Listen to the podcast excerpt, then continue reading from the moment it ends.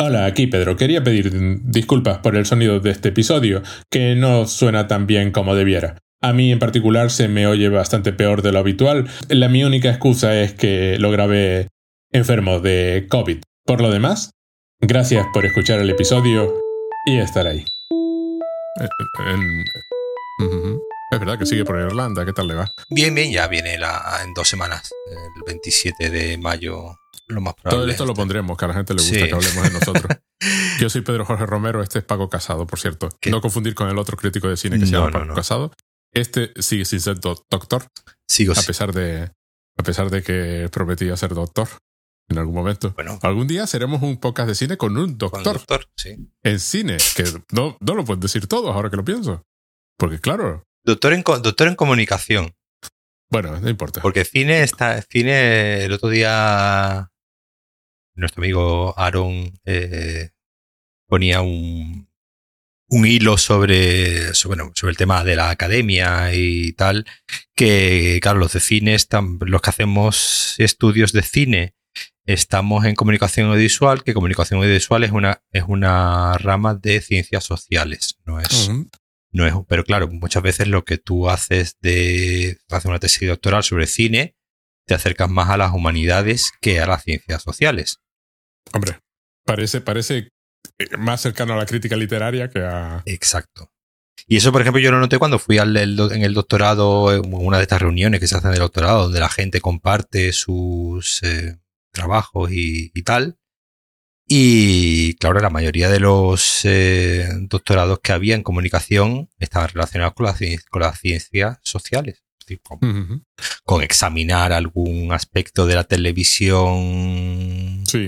Eh, neozelandesa de no sé qué. Bueno, también hay muchos, ¿no? De, de, de todo Latinoamérica, de la Latinoamérica, ¿no? Pues Vienen muchos, muchos a, a hacer aquí el doctorado. Entonces, bueno.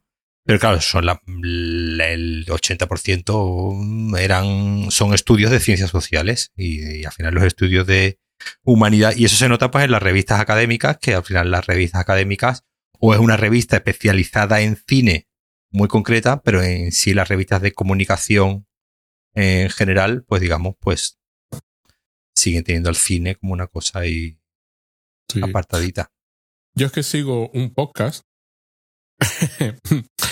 que está, que está, lo llevan dos tíos de, de académicos de, de cine. Uno, bueno, uno es de media, pero habla de cine. Es decir, el Ryan Angley, que es el de y Top, no recuerdo el nombre, Tom McGowan. Tom McGowan tiene varios libros escritos sobre, sobre cuestiones de modernidad y posmodernidad, esta cosa. Además, el podcast se llama Why Theory, con lo cual ya te imaginas de qué va. Es decir, e- es, combina la filosofía continental con el psicoanálisis.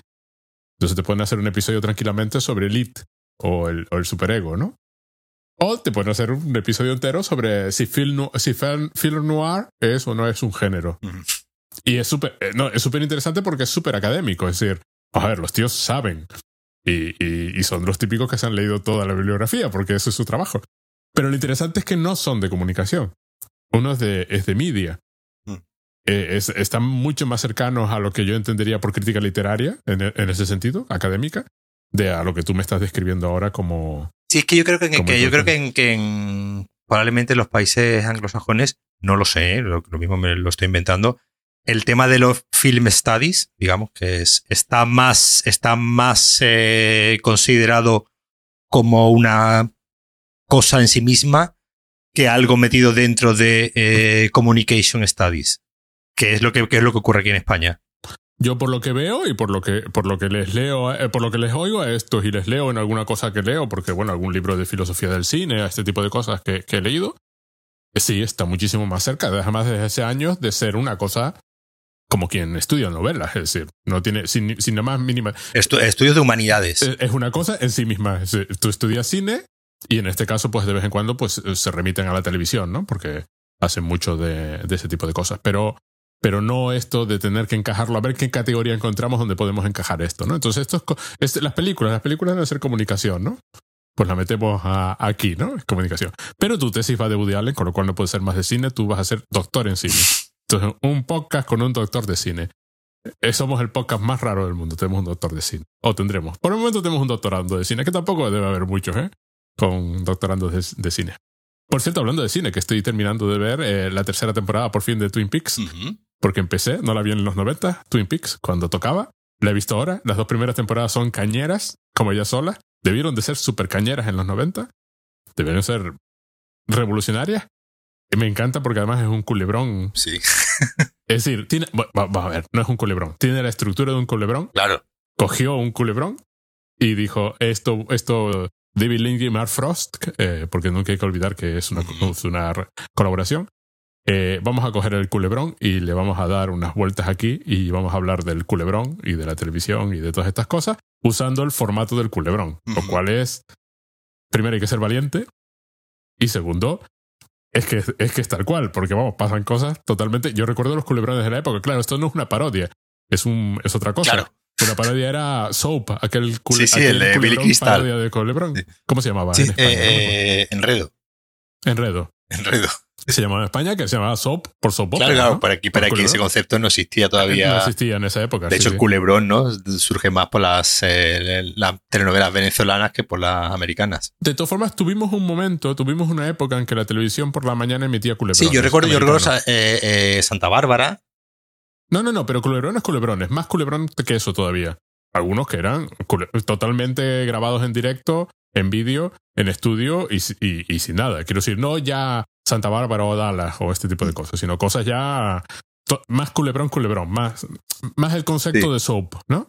Que está, claro, al estar grabada, rodada también en vídeo, pues daba todavía más el pego de culebrón, ¿no? Y, y, y la tercera temporada es cañera como ya sola, porque como se nota que David Lynch hoy en día es David Lynch, a Showtime le importa todo. No. Showtime lo único que le dijo es quiero 18 capítulos de mm, el orden de 50 minutos. Mm. Avísame cuando lo tengas. Y luego está el episodio 8, Ujú. que debe ser. No es el episodio más raro de televisión, porque sé, por ejemplo, que los alemanes en Europa se han hecho cosas muy, muy curiosas y muy, Sí, sí, sí. y muy experimentales en televisión. Pero de la televisión comercial americana debe ser con diferencia el episodio de televisión más raro que se ha hecho jamás, porque es una película de David Lynch sin, sin disculpa del más, o sea, no hay ni la más mínima intención de, de decir "Mm, esto es, no sé, otra, otra, otra cosa, ¿no? Un episodio que aprovechó muy bien. eh, claro, eh, la, la gracia es que, bueno, que, que esta serie, la tercera temporada, se emitió de forma seriada, ¿no? Se emitió a un capítulo, creo que fue en la primera semana, se emitieron los dos primeros capítulos. Sí, algo así, sí. Y ya después fue a capítulo por semana y creo que fue en la última semana también do- dos capítulos finales, ¿no? Algo así. Pero que la estuvimos viendo, pues eh, yo la estuve viendo en directo, yo la estuve viendo mientras se, se emitía. Y yo recuerdo, pues, la mañana, ¿no? De que ya se había emitido el capítulo, de empezar de ver en Twitter de bueno, eh, David Lynch re- reinventa la televisión, ¿sabes? Como se suele pasar en Twitter, ¿no? Que siempre se, que se dan opi- opiniones sosegadas y, y mesuradas sin esa, y, nada, y, nada, y nada extremas. y nada exagerada, pues entonces, pues el- esa mañana fue esa mañana gracioso ver cómo David Lynch había re- eh, reinventado la televisión en, mi- en 2017, ¿no? Creo que fue 2017, Sí. 2008, 18, Sí, sí, cuando se, Algo así, sí. se cuando se emitió. Y, y claro, y después pues eh, verlo y, ve- y ver ya después lo gracioso que eh, todas las teorías, ¿no? Todas las teorías que se montaron alrededor de que era la bomba, que era el gusano, que era y ya, bueno, pues, obviamente en eso, esos días Reddit estuvo, eh, entonces, y fue muy divertido ver cómo eso que provocó David Lynch en los 90, ¿no? El, de repente que hubiese una fiebre, ¿no? Una fiebre de fans eh, generar, ¿no? Porque, porque el fandom de Twin Sí. Peaks es Es muy tremendo, Fue hardcore. tremendo en su momento, No, no, sí, sí. Fue y lo sigue, y lo sigue siendo, obviamente, más reducido, mucho de él resucitado a raíz de, de la tercera, de la tercera temporada, pero fue muy, muy divertido ver esa semana, ¿no? De, de, de emisión de ese capítulo, cómo de repente Twin Peaks volvía a ser algo, aunque fuese dentro del nicho de internet, obviamente nada que ver con, con el impacto, digamos, transversal. Recordemos que se emitió en Telecinco, ¿no? La, Sí, exacto, la- por eso yo no la pude ver, porque Telecinco no me llegaba a, a mi casa allí en, en Tenerife. Ajá.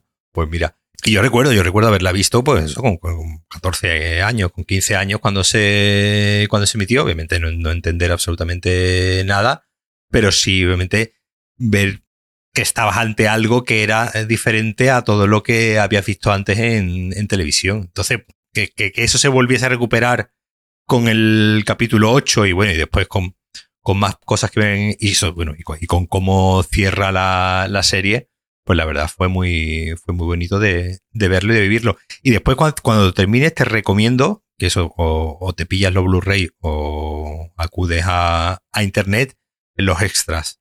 Eh, Sí, lo- de los pieces. no, no, no, no, no, lo- no, no, los extras del, de la caja de la tercera temporada. Ah, vale, vale. Que, Pues- que son una serie de documentales eh, maravillosos todos. A mí lo que me encanta además es como ver una serie de otra cultura. Mm.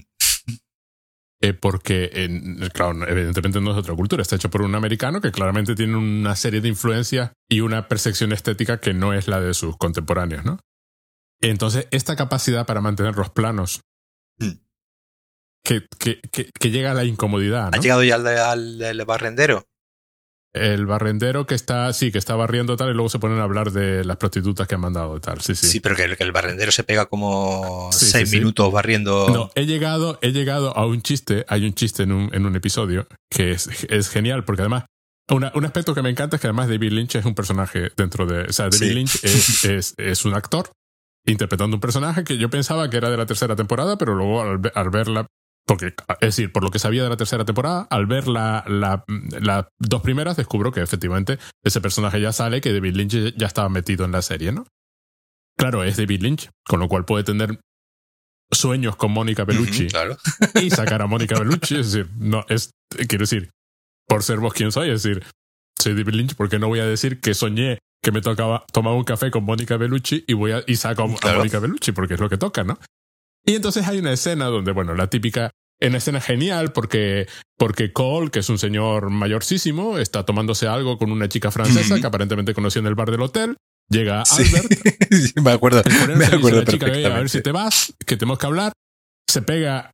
Claro, el tiempo subjetivo no debe ser mucho, Sí. ¿no? O sea, el tiempo real no debe ser mucho. Tiempo subjetivo son como 10 Sí, minutos para ti. La cena puede ser claro, tres minutos, una cosa así. Sí, sí. sí, la, la escena dura dos, tres minutos.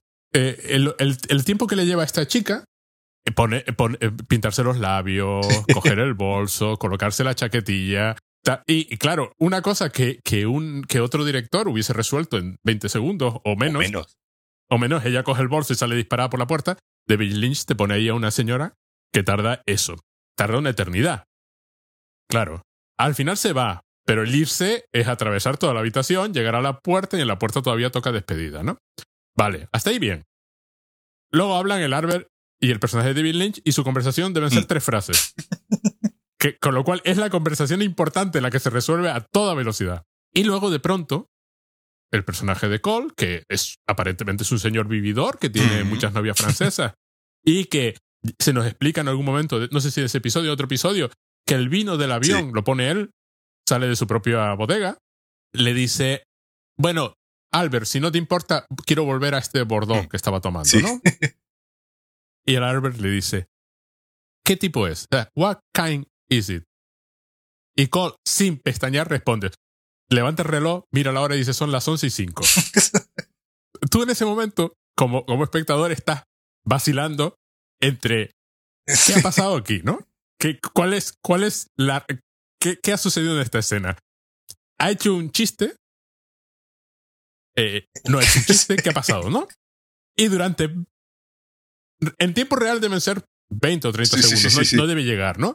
En tiempo subjetivo a mí me preguntan, se lo, se lo contaba un amigo le decía, a mí minutos. me preguntas cuánto duró esa escena, lo que viene a continuación, y te digo que duró cinco minutos, porque, porque es esa sensación. Es ellos dos mirándose completamente en serio, Sí, sí, sí, sí. uno al otro, durante un periodo de tiempo larguísimo, y de pronto el personaje de David Lynch le pone una mano en el hombro al otro y le dice, Albert, a veces me preocupo por ti. Sí. Sí. Me acuerdo. Con lo cual te queda claro que el otro Sí, sí, sí, sí, es consciente de. Y que- eh, y- y con- pero, pero, claro, toda esa escena está como rodada como un director de cine extranjero. Claro, sí. Claro. Eh, eh, a ver, eso. eh, eh, ahí, ahí en, esa, en esas partes, a mí Lynch me recuerda mucho a Jack Tati. Eh, tiene, tiene ese, ese rollo de, de, de, de- eso, de, alargar una aracela y, Eh, Exacto, sí, Tati, vale. y de buscar, y de buscar, digamos, en, en lo cotidiano, de repente, como una especie de, de ballet, ¿no? Y una especie de, de coreografía. Y textura. Hay También, una textura también. brutal en el, en el hecho de serlo así, ¿no? hay una escena eh, que a mí me encanta en, en claro, yo empecé a ver Fuego Mm. Camina conmigo, que, me- que todo el mundo me decía que era muy mala. La empecé a ver y me parecía un peliculón de David Lynch como una copa un pino, pero tenía tanta- tantas ganas de llegar a la tercera que Mm. me la salté, pero quiero volver, ¿no? Me, me salté cuando, cuando me eh, paré cuando llegamos a. Laura Palmer. Pero todo lo inicial de los dos detectives es magistral. Eso, el tío está, claro, hay una cantidad de veces en que usa el tío este, este mecanismo de, la, de, de, de mantener el plan Sí, la sí, dilatación del tiempo. No la dilatación, sino el tiempo tal y como es. Claro. Eh, o sea, lo- lo- los tiempos tal y como son, que es que cuando están en el diner y la, y la del diner les está explicando lo que sabe de la chica que murió, Sí. y básicamente durante varias veces es un plano de la cara de ella con el cigarrillo sostenido en una mano hablando. Y tú estás mirando esa escena diciendo, esto es brutal. O sea, lo, hace de fábula el tío. Sí, es que tiene. Es que te- claro, a David Lynch se le, se le tiene como por, por director raro.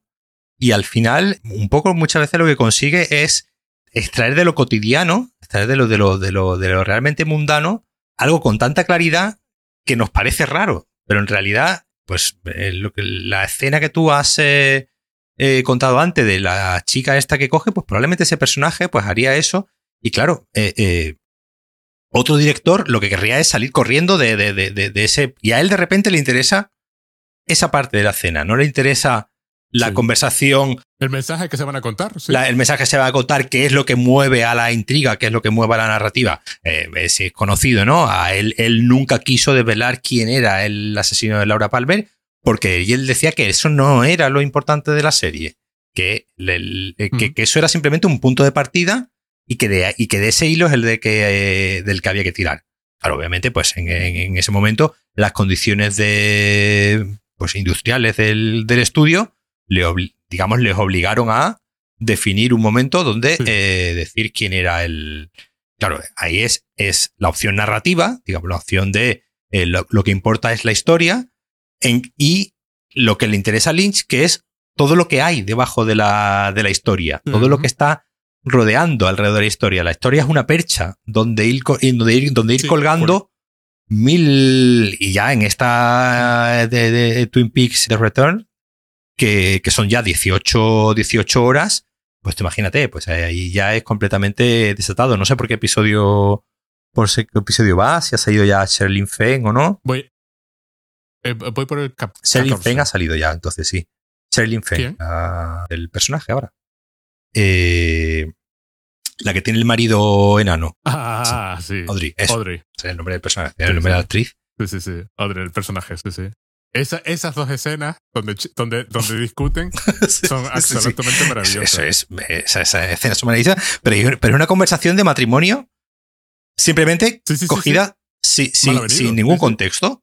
Si te planta en medio de una conversación de un matrimonio, que obviamente que este, se ponen a hablar de una serie de gente. Claro, eso era gracioso también, claro, cuando, cuando se estaba emitiendo, pues claro, muchos fans de Twin Peaks precisamente lo que buscaban eran conexiones entre esos nombres Sí. a ver si este Sí, era sí. quien era. Y al final daba igual. O- o- una- otra cosa muy también que, que tiene y que me, que, me, que me fascina mucho de esa serie es el compromiso de los actores. Y que tú cojas Ajá. una Laura de Kyle MacLachlan, eh, eh, Naomi Watts, eh, eh, Michael Cera. La escena, Michael Cera. Bueno, la escena de la Michael escena de Cera es Michael otra también. Cera haciendo de Marlon Brando. Pero, pero ahí, ahí además en esa escena lo chulo es la reacción de los padres y la reacción del sheriff. Porque además va- las va contraponiendo. O sea, el sheriff no sabe dónde está. Y los padres miran a este imitador de Marlon Brando con una adoración. Los dos actores lo hacen sí, de fábula. eso. Te, te ves que lo, ve- estás viendo que los actores eh, eh, lo están gozando, es decir, lo están pasando bien haciendo ese trabajo y, y- y es, una, es una química, es un algo que se transmite en pantalla.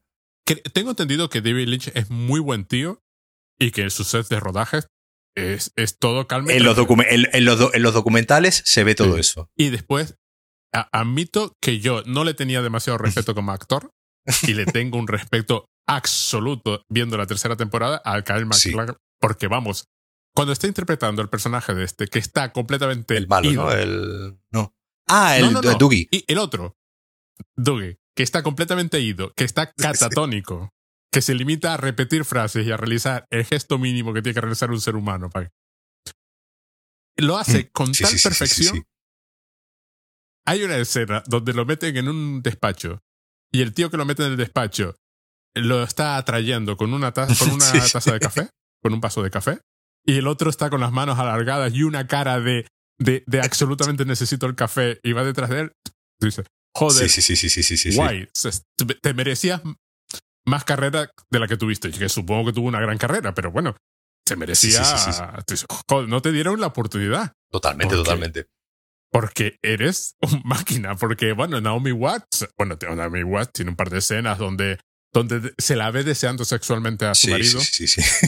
que tú dices que está, está, está espectacular. No, pero todos, lo que tú dices, hay un, hay un, estoy trabajando con David Lynch y debe ser como una droga en vena, porque están todos espectaculares, ¿no? Y además, eh, la Audrey tiene esas dos conversaciones y desaparece. Sí, sale después un poco más adelante.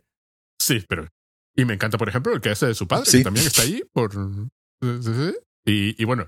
y- El hermano, y el hermano genial, el del- hermano del que hace de su padre, Jerry. Hay, hay cosas muy buenas, pero.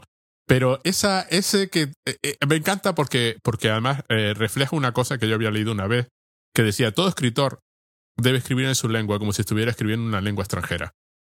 Es decir, a ti te debe quedar la sensación de que eso que está diciendo antes de que él lo escribiese no se podía Mm.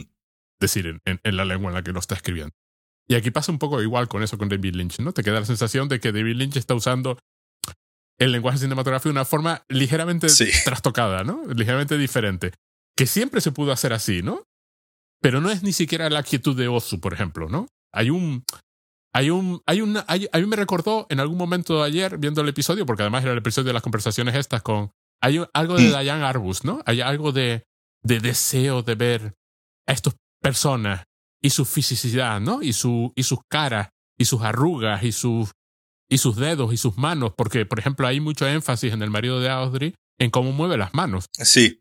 Porque, claro, es un señor con, una con un físico peculiar y, no- y, no, y, y- no puede mover las manos exactamente de la forma en que lo movería otro ser humano.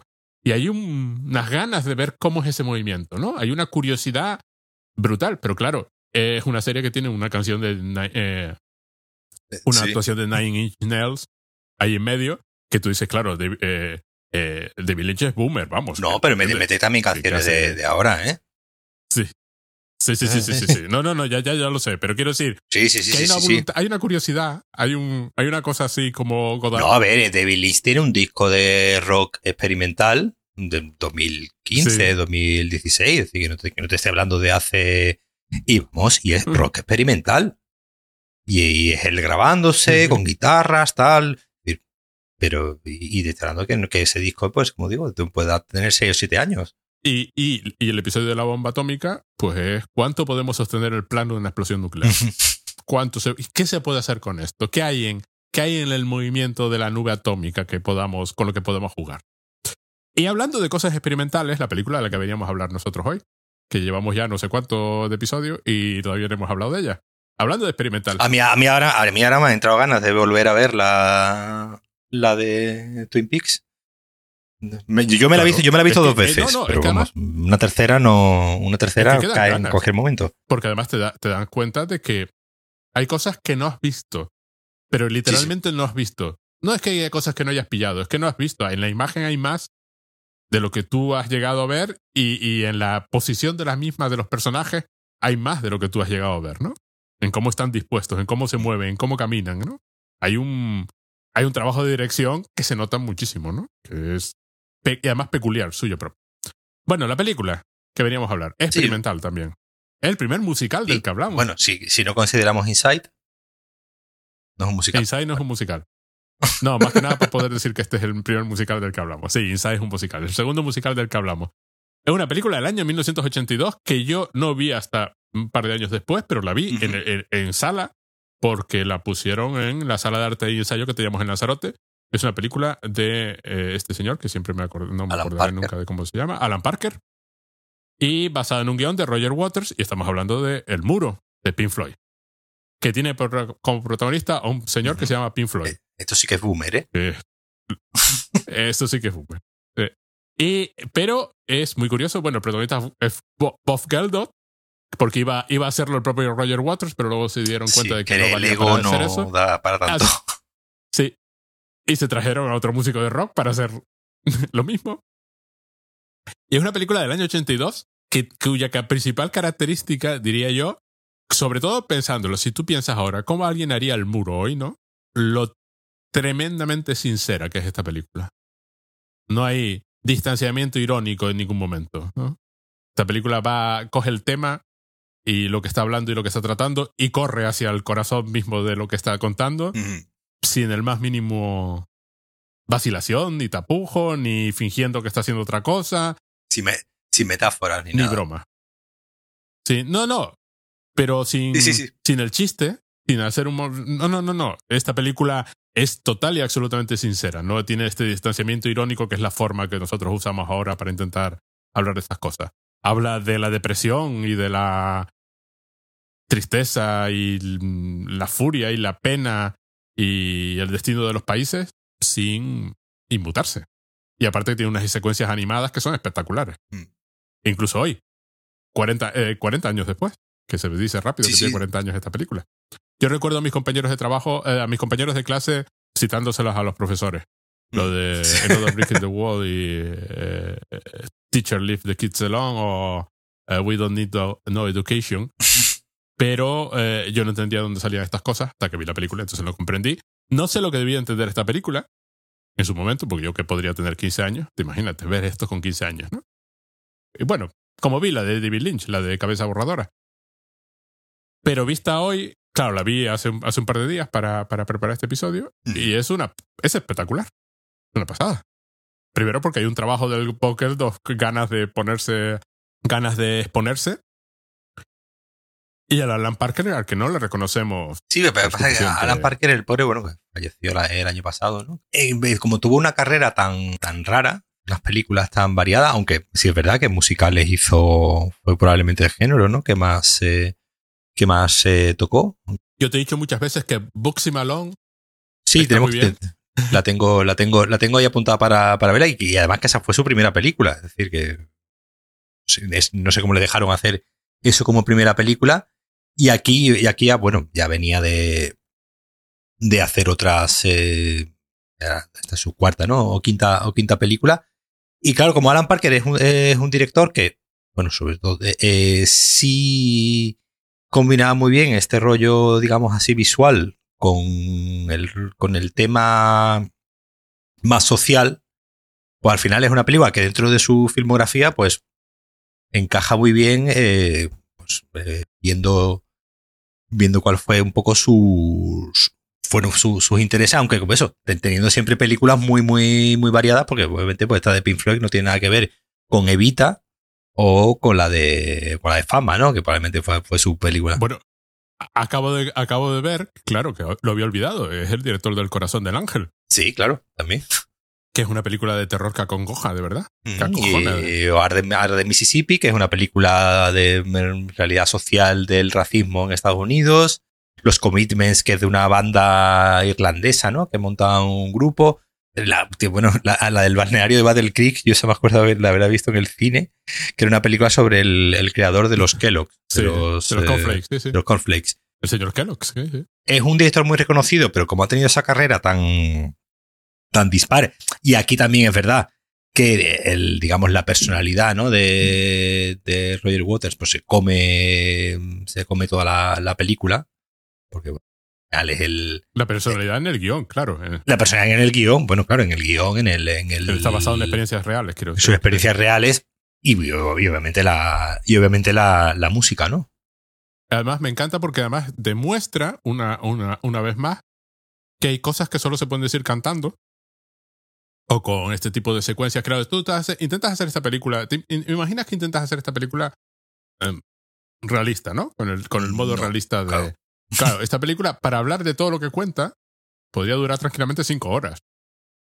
Porque esta se permite hacer el, los números estos de animación como la del juicio, donde está todo lo que necesitas saber sobre el juicio y el estado emocional del protagonista, en una secuencia que en realidad es cortísima la película, que dura hora y, hora y media. sí, hora 35. Se, se ve en un momento además, porque es súper dinámica al ser un musical. Es decir, y la música es de, es de es de Pink Floyd, es, es buena.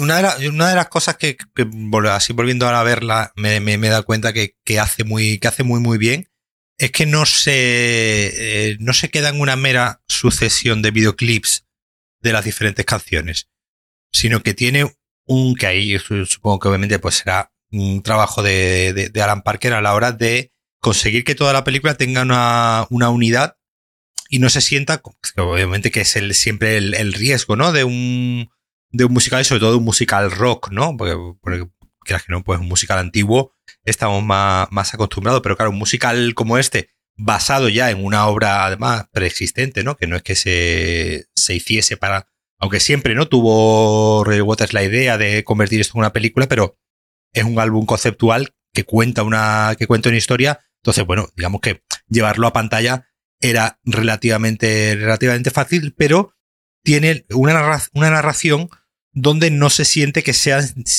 diferentes videoclips pegados, cada uno con una estética diferente y cada uno con una, obviamente, una puesta en escena diferente, sino que toda la película, digamos, va fluyendo de una canción, de una canción a otra y de una escena, y de una escena a otra. Y además tiene una. bien, Me gustó mucho el, el, el inicio, justo el que ahí es donde vi que había un, también un director, ¿no? Un director ahí eh, eh, con un ojo interesante. ¿Cómo empieza la, la, la película, no? La película empieza con un.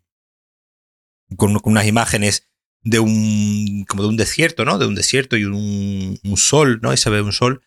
Y de ahí bueno, nos vas poniendo ¿no? en, un, en, un, en un plano eh, general, como una especie de, de- de desierto. Y corta directamente a un plano, muy primerísimo pla- primer plano del, de la colilla, ¿no? Del, del, del, del cigarro consumiéndose. Y hace, pues, ahí un movimiento de cámara, la verdad que muy, muy, muy complejo hacia el del protagonista. Y me, y me gustó esa, es- esa idea que tiene la, la película de, de ir de lo, de lo muy general, que al final, y de lo muy grandioso, que era un poco lo que significaba Pink Floyd, ¿no? En esa época, ¿no? El, el- la música de estadios, ¿no? La música eh, grandilocuente. Y justo al, al final de ese plano, cerrar a algo tan. algo tan. tan, tan, tan nimio como es ya una ceniza, ¿no? Algo ya que se está descomponiendo, algo que se va a volver prácticamente invisible y acercarse a algo tan, tan personal, ¿no? Cómo combina, eh, pues, un hecho como la Segunda Guerra, la Segunda Guerra Mundial, ¿no? Donde muere el padre del protagonista, con sus propios dramas íntimos, personales y, pequeños que le provocan todas. Pues todo- todos los, problemas, digamos, eh, mentales y, y, de ego, obviamente, que, que, que tiene en la, en la película. Eh, Una, una cosa interesantísima de la película es que, bueno, para empezar, así ligeramente el argumento, es una estrella de rock, Pink Floyd, que está ahí, y además se llama Pink Floyd, es decir, se- lo llaman Pink durante, eh, Pink durante que eh, está en su habitación de hotel completamente deprimido. Eh, eh, se, se- se da a entender por este tipo de escenas que lleva toda la vida con bastantes problemas emocionales, sobre todo desde la muerte de su padre en la Segunda Guerra Mundial. Que de eso va además una de las secuencias animadas más, más espectaculares sobre la guerra y el hecho de que en la guerra muere gente, que es un hecho que tendemos a olvidar, ¿no? O sea, tendemos a olvidar que la guerra, pues, se- la gente se sacrifica, ¿no? Pero bueno, eh, la canción va de como, como su país le quitó a su padre, claro, que es básicamente la, la idea. Al final muere gente y eh, lo último que ha descubierto es que su mujer la está engañando, él está de gira por ahí y básicamente toda la película es el deterioro emocional de ese señor sin salir de la habitación del hotel, más que ocasionalmente, hasta que en un momento dado viene a su manager, descubre que ahí que se, se le está muriendo, consiguen reanimarlo, pero básicamente es para lanzarlo al escenario y que actúe en también una de las secuencias más divertidas, porque hay una, es una película, por un lado, muy personal, es decir, lo que comentabas antes, va directa al, al corazón, va directa a la colilla, ¿no? Al, al trauma personal de, de este señor, de, de, Pink. del de la banda. De. Roger Waters. Ro- Ro- Roger Waters. Y a la vez, pues lo conecta, pues, pues, con la Segunda Guerra Mundial, como dices, con el nazismo y luego con el temor a que el nazismo se reproduzca en tu propio país. Y como tú, como estrella del rock, estás a, a un paso de ser el líder nazi, ¿no? Hay un comentario eh, en algún momento de que de que, claro, Pink Floyd eh, llega un momento en que se da cuenta de que, de que la gente ya no viene a los conciertos para escuchar la música. Vienen porque es un concierto de Pink Floyd. Claro, al espectáculo. Y, y por tanto hay una escena donde este señor sale al escenario y sale vestido de, de, nazi y se pone ahí a mandar a gente al paredón, a diestro y siniestro, por crímenes, es decir, por, por cuestiones raciales y sexuales, ideológicas, y es como comentando a, que estás a un paso de, de o sea, llega, no es tan, esta, esta distinción que nos gusta hacer, ¿no? Entre, entre populismos y populismos, ¿no? Pues bueno, no está, no está tan claro. Y, y, y, y, todo país está, está a un paso de, de devenir en la Alemania nazi. Hay una escena muy, muy divertida cuando rompen cristales. Son, son, como tres eh, personas negras, rompen cristales y rompen, viene la policía inmediatamente, se los llevan. Y aparecen por detrás dos señoras Mm. típicamente británica, roban el, el, propio escaparate que han roto los otros y se van tranquilamente sin, sin que pase nada, porque, porque son señoras británicas sin... Que imagínate cómo, cómo, tendría que ser el clima. Eh, obviamente yo era muy joven para... bueno, estamos en pleno tacherismo. Claro, cómo, cómo, cómo, tendría que ser el clima eh, social ¿no? en el Reino Unido para que en un corto espacio de tiempo, ¿no? esto es del 82, pues sería el año antes. Bueno, el disco es del 79, ¿no? Estaba mirando también fecha, por ejemplo, V de Vendetta eh, de, Alan Moore, es del 80, es, del, 80 también. El Miraclemán de Alan Moore también del 80, también tiene referencias a, la época. Que, cómo, que cómo tendría que ser eh, para estos artistas eh, que hubiese esa eh, rebelión, porque claro, no, solamente, no solamente el, no solamente este, sino digamos en, en, otras esferas del arte también, también se ve que hay, que hay como una especie de, de, auge, ¿no? De, cierto, de ciertos artistas y hay hay, una, hay unas ganas de, de, denunciar algo que está pasando en la, en la sociedad. Es Alan Parker ya he comentado yo antes, que tiene varias películas de corte social, pero bueno, en esta época pues empiezan a surgir los Ken Loach, eh, eh, Mike Lee, todos los directores británicos, muchos de los directores británicos, ¿no? Que vienen de los, de los 70, de muchos de ellos trabajar en, documentales, y cómo a través de, del cine, entre, entre, entre otros artes, se comienza a canalizar un, descontento de la deriva que está, que está sufriendo el país a raíz del thatcherismo. Tienes de Young Ones, por ejemplo, en televisión. claro por ejemplo, que también es una, eh, eh, eh, ya en clave de comedia, pero una claramente denuncia. Pero lo que me gusta es la combinación entre lo personal, es decir, yo personalmente estoy un paso de ser este individuo, pero es que mi país está a un paso de ser ese país. Sí, sí. O sea, luchamos una guerra para evitar una cosa que nos podría pasar mañana en cuanto nos despistemos. Que, que juega continuamente con el propio concepto del sacrificio. Eh, para esto mataste a mi padre. para esto lo llevaste al campo de combate. para además, murió en una, en una, una operación que aparentemente fue especialmente inútil. Mm, esa, e, esa, no sirvió para nada. Como será gran parte de la, de la Como será gran parte de, la guerra. De la guerra, claro. Bueno, este, y, además, es su mujer le engaña como muy buenas razones, porque las pocas veces que lo vemos interaccionar con ellos en recuerdos, él, él, está completamente catatónico y no le hace ni el más mínimo caso. Viendo la tele. Bueno, eh, cuando ella, cuando ella intenta hablar con él, está, está, está con el piano, está componiendo y está completamente drogado. Luego, cuando trae la groupie. Sí, con la groupie era. Eh, la groupie se queda completamente viendo la tele mientras la groupie está por ahí y luego destroza la habitación mm. para horror de la pobre chica que tiene que salir corriendo. Y luego eh, hay otra escena que ya es espectacular cuando el tío ordena todos los trocitos que hay en la habitación. Mm. Así en un momento obsesivo de enfermedad mental total. Mm, sí, sí, sí. Y está todo, todo completamente ordenado, como intentando recuperar el orden de su existencia de la forma más absurda posible. Claro, no lo vas a recuperar así. Y luego me encanta también que el muro es una, es una metáfora que usan de muchas formas diferentes, porque es el muro personal que él ha construido a su alrededor que, que no deja que nadie entre. Y luego hay otros muros. Sí, que lo, claro, lo, curioso es que, vamos, yo, yo, yo pues en, el 82 tenía 6 años. Obviamente todos nos quedamos con la, con la parte del, del muro de, del, pues la canción, ¿no? De Another Brick in the Wall y de que, eh, de que el muro son, es la educación y, y los profesores, ¿no? Y al final, obviamente, ya una vez. es lo que se quedaron mis compañeros de clase. Claro, sí, sí, pero, pero al final yo creo que en esa época era como se, publicitaba la, la película. Y la película yo recuerdo haber visto el videoclip de esa parte de la, de la película como un videoclip eh, autónomo en la, en la tele. Y obviamente, para pues, al final, el, el, a, a, esa edad, que a un niño de 6, 7, 8 años le digan que los profesores no sirven para nada y que nos tienen que dejar en paz y tal, pues obviamente empatizas, ¿no? Y dices que, pues, oye, y yo creo que, fue un poco lo que ocurrió en esa época, pues digamos, pues con toda la generación, pues, eh, quinceañera tuya, que de repente vio ahí una especie de, símbolo, ¿no? Contra el, contra el sistema, contra, y cada contra el sistema, en el que todos terminamos, en el, en el, que todos estamos metidos, ¿no? Desde el día que, que nacimos.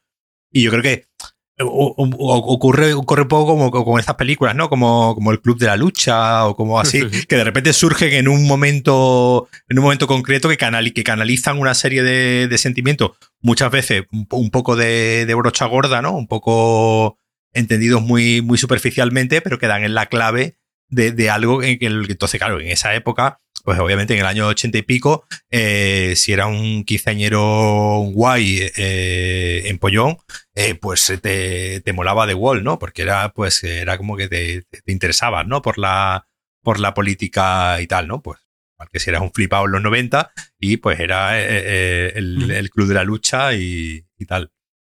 Pero claro, la, toda esa secuencia, toda la secuencia de los profesores es más sobre la perpetuación de, del ciclo de violencia. Sí, sí, sí, sí, claro, claro. Que, que, que, quiero decir, no está criticando la escuela por ser claro, escuela, claro, claro. sino por ser el tipo de escuela que era ese tipo de escuela que perpetuaba ese tipo de cosas. Sí, pero la, lo gracioso es que pues, mi hija ha cantado en el, en el coche Hey Teacher sí, sí. Live de Kisano, porque, porque al, al final, eh, eh, dentro de la complejidad de tú que tú estás diciendo, él tiene un, tiene un primer, eh, una primera capa tan, tan, tan eficiente por, por, infantil, pero también por, eh, por, por cristalina, que eh, la hizo tremenda, es tremendamente popular. Es, es decir, popular. todo el mundo conoce esa parte de la, de la canción y conoce ¿no? esa parte de los niños siendo tirados por la, por la picadora, que ya es una imagen bastante gore para la que no, no, no sale sangre, y pero sale. Con las máscaras uniformes. Y con las máscaras.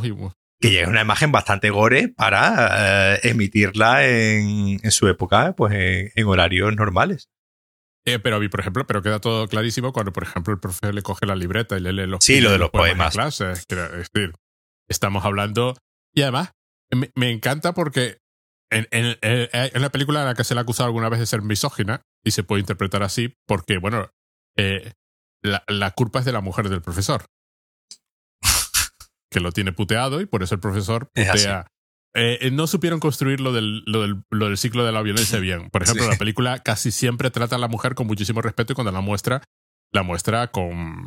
Es decir, eh, es decir, cuando la ves con ella y él en el piano, pues hombre, ¿qué quieres que te diga? No le te queda más remedio que dar la razón a ella. Hombre, claro, es claro. un bicho catatónico que está allí, que no hace absolutamente nada, y cuando intenta hablar con ella, o sea, he intentado hablar con ella por teléfono y aquello no, no funciona de nada. Pero la secuencia del juicio eh, va básicamente como estas mujeres a lo largo de mi vida me han, me han, me han estado puteando uno, una detrás de otra, que, que entiendo, es como lo ve el protagonista. El protagonista lo ve como una serie, sucesión sí, de puteos. Sí, sí, entre, el profesor me puteaba, pero se asegura de añadir que, que al profesor lo estaba puteando su mujer.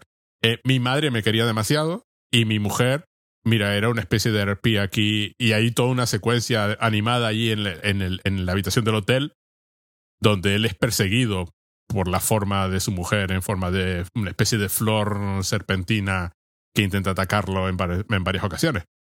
Claro, uno entiende, o debería entender, que eso es la visión de un señor que está muy, muy para allá. Sí, claro, muy, no, no, muy, muy durante, toda, durante toda la película nos da a entender que no es la persona más cabal del mundo. Entonces, en el momento en el que la película eh, eh, adquiere su punto de vista desde el inicio, pues la película, digamos, todo lo estamos viendo, ¿no? Desde su, desde su punto de vista, entendemos que el punto de vista no es el más fiable del, del mundo, ni, ni, eh, ni en cuanto a la verdad de lo sucedido, ni en cuanto a lo, al enfoque moral, ¿no? Que se le pueda, que se le puede hacer a, a todas su, sus actuaciones. Y luego hay escenas devastadoras como, pero devastadoras que no son necesariamente las, las supuestamente más devastadoras. A mí me encanta el niño que hace mm. de él cuando era pequeño. Y hay una escena en que está en el parque intentando buscar un padre, básicamente. Sí. Y luego en la misma en la estación de tren, cuando vuelven los soldados de la guerra, eh, pues buscando un soldado que no tenga familia, ¿no? Mm. Que son brutales las- esas escenas. Son, Sí, sí, las escenas históricas, las escenas históricas de la, de la Segunda Guerra Mundial, tienen un. Como tú decías antes, tienen una fisicidad, tienen una. Textura, ¿no? Una textura, están Mm. muy, muy bien ambientada, que no se. que, que es algo que suele ocurrir, ¿no? Mucho en los, cule- los- Antes que hablábamos de los culebrones, ¿no? En los culebrones estos británicos que, que se ve el, ca- el cartón piedra, ¿no?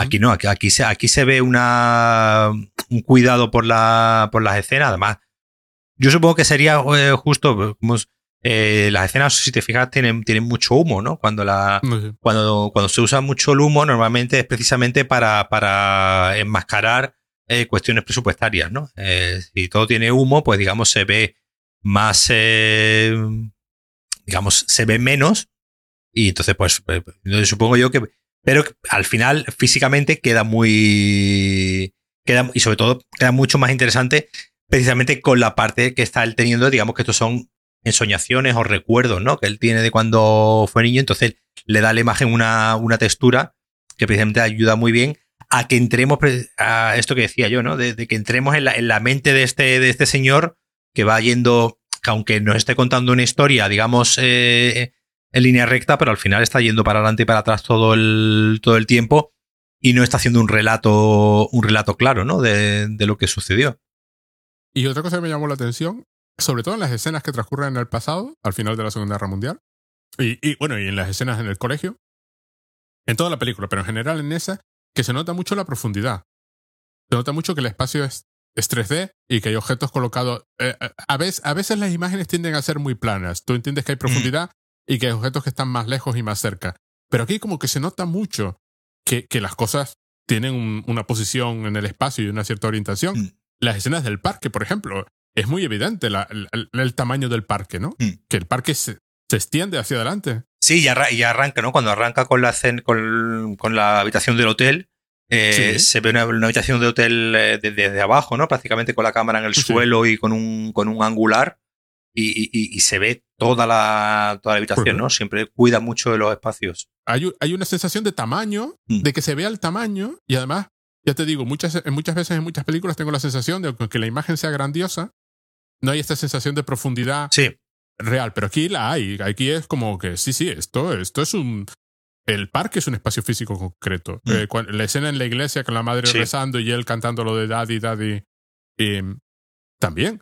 El rally mismo, el mismo rally nazi. Hay, un, hay una, una sensación de espacio y de posición y de lugar. Incluso en la escena en la que el tío está metido en un baño leyendo así una de sus canciones y, y mete los dedos en el váter y, y se los pasa por la cara, o no sé lo que hace. O sea, está- es que es una de las escenas más asquerosas de la película. Sí, la escena cuando, cuando entran a, digamos, a salvarlo, ¿no? Que está él en, en el hotel. Por ejemplo, Ahí hay, hay un- una docena de, de- de personajes metidos en la habitación. agitándose Ah. a su alrededor, Ujú. remolinados, ¿no? Sí, sí. Y además ves a- al, al manager, que es Bob Ojo, Hoskins, sí, que además eh, que dice dos palabras en toda la sí. película. Sí, sí, apenas habla. Apenas habla, ah, se le oye, se le ve hablar, Mm. Pero no se le- normalmente no se le oye porque... Y el médico discutiendo sobre lo que vamos a hacer con este hombre y, si, y, lo que hay que hacerlo. Y claro, tú no, no entiendes de qué va la discusión hasta que entiendes que lo van a vestir y lo van a sacar y lo van a llevar al escenario y que cante y dé su concierto. El, el concierto que él da lo ve como un rally neonazi, pero, pero se entiende que dio su concierto. Pero claro, es el, es el, el artista usado como, como mercancía. Este señor vale lo que valen los conciertos que da. Vi- Viéndola, volviéndola a ver, eh, ahora me, me- me- se me vino a la cabeza eh, un, el- un- documental sobre Amy Winehouse, que Sí. de hace, vamos, eh, relativamente reciente, hace tres o cuatro años, eh, pues, y donde precisamente una de las cosas que se ve eh, que, que le hacían a la pobre era pues lanzarla a cantar a- al escenario pues en, en estados realmente lamentables, ¿no? Y eh, claro, todo esto pues eh, con la tecnología de 2010, es decir, que está todo documentado, ¿no? Que no era algo que, que, que contase nadie, sino que, que que hay una gran cantidad de imágenes donde, donde esto se, se ve. Y viendo, y viendo esta, esta escena eh, eh, en The Wall, me, me, me resultó incluso prof- profética a lo que obviamente pues, ocurrió con la, con la pobre Amy Winehouse, que precisamente por la presión la presión, y eso se ve en este documental que digo, por la presión que sufrió eh, por todo su entorno, aparte de que ella era pues una persona con obviamente sus, eh, sus problemas, un poco como ocurre aquí, pero me, me, me, resultó muy, muy interesante ver cómo una película del año 1982 estaba reflejando algo que ocurrió en 2012. Claro, al final ves, que un poco es el problema, que hay una, una, serie de patrones y una serie de cosas que estaba anticipando aquí Roger Waters sobre el consumo, ¿no? Que hacemos, que hacemos, ¿no? Nosotros como público de, eh, de la fama, del ídolo, ¿no? Del, del, del ídolo, de, de, esa persona a la que eh, se, se admira ya por encima de todo, que era un poco lo que, como es algo que seguimos haciendo, que obviamente es algo que, llevan, que llevamos haciendo desde los griegos, ¿no? Cuando empezaron, o, los que viniesen antes, que, que empezaron a inventar eh, dioses y, y tal.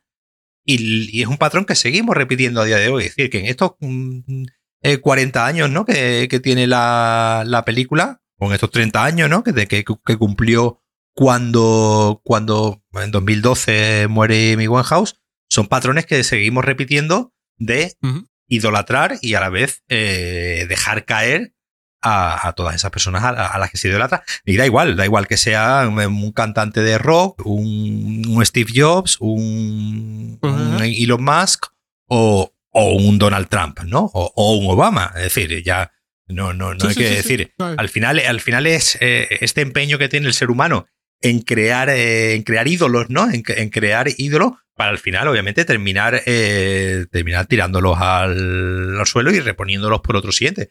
La, única diferencia es que, como hoy en día cada vez vamos más rápido, pues cada vez vamos quemando más rápido los ídolos. No, no, da tiempo de hacer la película. Ya, ya, es que ya no, ya no nos da. Cuando hacen la película ya todo pasó, ya lleva pasado mucho tiempo, ¿no? Aquí me encanta también el momento en que, en que la escena cambia completamente. Él está ya ahí, prácticamente ido en la habitación del hotel y de pronto está en un campo. Está, en el campo de donde, donde murió el padre. Y aparece por ahí el niño también que explora, que explora el búnker y, y se lo encuentra y se encuentra consigo mismo. Se encuentra con él ya adulto. Ah, pero el musical, un poco lo que te tú decías antes, el musical tiene esa capacidad de que lo onírico, digamos, entre como más, eh, más fácil, ¿no? Obviamente esta película hecha, digamos, en ser, en real, de forma, de forma realista, pues quedaría mucho, podría quedar eh, pretencioso en ciertos momentos, podría, quedaría, sería mucho más complejo, ¿no? Mucho más difícil de hacer. Es que además, ¿cómo transmites tú todo eso sobre el fascismo en un país que como no sea en una canción? O sea, en, este, en este aspecto lo que tiene la canción es que puede ser tan perfectamente evidente o tan perfectamente o, tan sutil como tú quieras y entonces puedes jugar a las dos barajas a la vez. Es lo, es lo bueno de, de la metáfora. La metáfora del muro, por ejemplo, en algunos momentos es súper explícita. En alguna de las secuencias de animación, el muro es, es el muro entre personas. Es el muro que nos impide convivir y el que queda de un lado del muro, pues ese le, lo apaleamos y el que queda del otro lado, pues ese escapó. En otras ocasiones es el muro, es la, es la separación, el, la imposibilidad de la relación interpersonal, porque él está construyendo un muro. Sí, la coraza que nos creamos. la coraza. Pero claro, en las, en, las canciones, es decir, another brick in the, in the wall, o eh, a veces significa yo me estoy protegiendo y estoy construyendo mi muro, y a veces es mira, mira cómo el sistema está construyendo su propio muro, una y otra vez. Eso es muy, muy, muy complicado de hacer en una película que no sea así, claro, que no sea una cosa poética y metafórica. Toda la secuencia, eh, eh, por ahí hay un señor que la llama la Segunda Guerra Mundial con monstruos, porque salen eh, bichos enormes que representan las acciones de lo que está sucediendo en la Segunda Guerra Mundial que se van transformando en unas cosas y en otras. Pájaro de hierro enorme y luego en un monstruo enorme que arrasa la ciudad. Y, y la escena este, el momento también súper conocido, cuando la, la bandera británica se deshace y queda simplemente una cruz manchada de sangre, claro. Pero efectivamente, muere, muere la gente en la guerra. Y luego está el final, por ejemplo, el final del juicio, ¿no? Con estos seres deformes, súper histriónicos, ¿no? Evidentes, ¿no? Que juzgando al, al protagonista, claro, uno entiende que el protagonista se está juzgando a sí mismo, que esa es la idea de que él es juez, jurado y ejecutor, él se está acusando a sí mismo, es, el, es la víctima, es el, es el preso, es el prisionero, y es el juez, se está condenando a sí mismo también, a condenar de, a, a, a, a derribar el muro.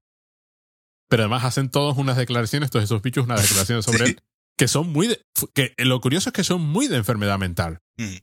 Es lo que una persona con depresión se dice a sí misma. En ese aspecto, la película puede parecer súper exagerada, pero la película es poética o metafórica.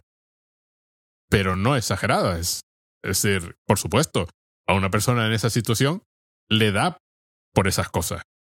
Le da por ser, le da por estar catatónico, le da por ver la tele continuamente. Sí, sin- no, la, la, la, la escena de, de cuando él está viendo la tele y cambiando en primer plano, ¿no? De lo, del dándole a, lo- a, lo- Sí. a los botones del, del mando, ¿no? Ya, ya anticipando, ¿no? El, el zapping en, en una época sí, sí. donde, pues, madre, ya, ya, ya lo dice, ¿no? Tengo no sé cuánto, tengo no sé cuánto, no sé cuántos canales y. Sí, sí, lo dice. Sí, sí, y no sí. sé qué es lo que y- Curioso. y, no sé qué es lo que quiero ver y pues, obviamente a mí se me vino a la cabeza pues, eh, pues por la noche cuando te pones eh, eh, Netflix y a ver y a ver qué vemos no que es algo que es algo que le ocurre a todo el mundo no él y al final nuevamente dice, dices tú una película de hace 40 años y de repente parece que te está comentando cosas de hace eh, eh, de hoy no ya no ya no, de ayer sino de sino de, de, hoy mismo y al final yo creo que estas películas que, que, como tú bien decías antes, tienen un mensaje, tienen un, un- un mensaje, unas intenciones, ¿no? Tan, tan transparentes.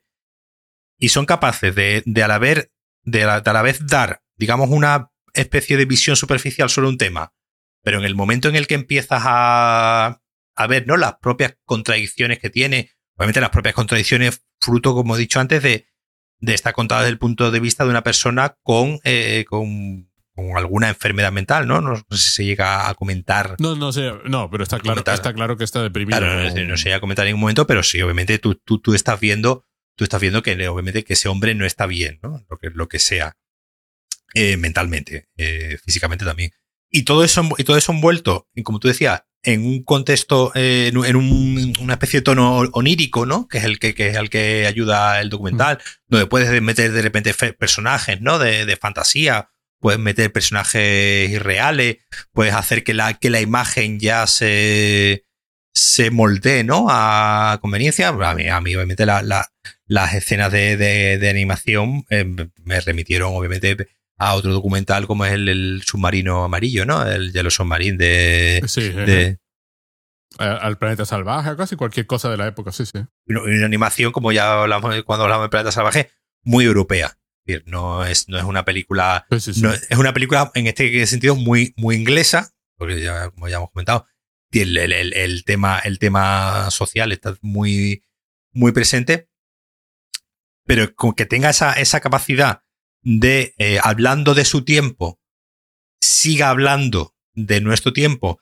y ya no, ya no de nuestro tiempo ya histórico, sino de nuestro tiempo como, como personas, ¿no? Como, como seres humanos, ya no de, ya no, ya no de cuestiones políticas, sino de cuestiones íntimas y personales de, de cada uno, eh, es muy difícil y yo creo que, que una de las, una de las, eh, uno de los, de- obviamente, yo creo que el ingrediente fundamental es el, es el, es el disco, ¿no? Son, la, son las canciones, que, que es un, que Roger Waters abriéndose, ¿no? Abriéndose, abriendo su, su corazón y, y convirtiéndolo, ¿no? En una, en una obra de arte. El encontrar a un director como, como Alan Parker, que fue capaz de, de combinar también todas estas diferentes voces, ¿no? Porque al, principio incluso lo iba, ¿no? A- la iba a dirigir, ¿no? El mismo. Eh, eh, eh, ah, creo que además encima estaban todos peleados con todo. Que aquello fue un, que aquello fue un, un una debacle donde todo el mundo salió descontento con la película. Ahí donde se, ve que primero que hacer una película es, muy difícil, hasta las malas, hasta hacer una mala película. eh, no, no, no por hacerla mal, sino porque en general hacer una película es muy difícil. Y que conseguir que la película te quede bien es más difícil todavía y ahí pues una gran, capa- una gran parte de talento y una gran parte de la suerte que hayas tenido con lo que hayas podido rodar los días de rodaje que tuviste. Ese es el, el- el problema. Y aquí, eh, siendo una película además de una Mayor, es una película de la Metro Goldwyn Mayer, es decir, no es una película independiente, es decir, eh, de- ahora mismo le estoy mirando y no está ahora mismo para ver en ninguna plataforma, pero como eh, Amazon ha comprado Metro Goldwyn Mayer, yo supongo que en Amazon Prime la pondrán en algún, en algún momento porque no es- está para comprar en, en Blu-ray, pero no está en ninguna, en ninguna plataforma. Como digo, que es una película además financiada por un, por un gran estudio. Eh, eh, eh, ¿cómo? no, no- no he mirado el, el presupuesto, Bueno, No debió ser cara, ¿no? Es decir, barata no, barata no debió ser. Sí, porque nuestra percepción de caro y barato ahora está muy distorsionada. Mm, Nuestro sí. presente, si costó menos de 200 millones de dólares, es barata. Claro, no es decir, yo no creo que fuese una Presupuesto 12 millones de dólares. 12 millones de dólares de la época. Pues sí, que es un montón de dinero. sí, sí. que es un montón de dinero. Es decir, era una época donde los estudios, donde un estudio como la Metro Goldwyn Mayer decidía gastar dinero en esto. Sí, sería la, sería la película de 50 millones de dólares ahora. Sí, claro, sería la película, la película de 150 Que millones de, de, de- de- de No, de prestigio. 50, pues sí, bueno, 50 pues como esta, esta, ¿no? De que se ha estrenado ahora, la del Hombre del Norte. Una película, pues, eh, eh, donde un estudio gasta un dinero, pero no es el blockbuster, ¿no? Al que, al que estamos acostumbrados. Bueno, al final la del norte ha costado más dinero por el COVID. Pero eh, estamos en una época, eh, claro, eh, como, como sabemos decir, esto hoy en- esta película hoy en día no podría hacerse. hoy en día no podría hacerse. Porque dime tú a mí qué estudio va a gastarse, vamos, no, no, ni, ni, do- ni 12 millones de dólares de los de hoy.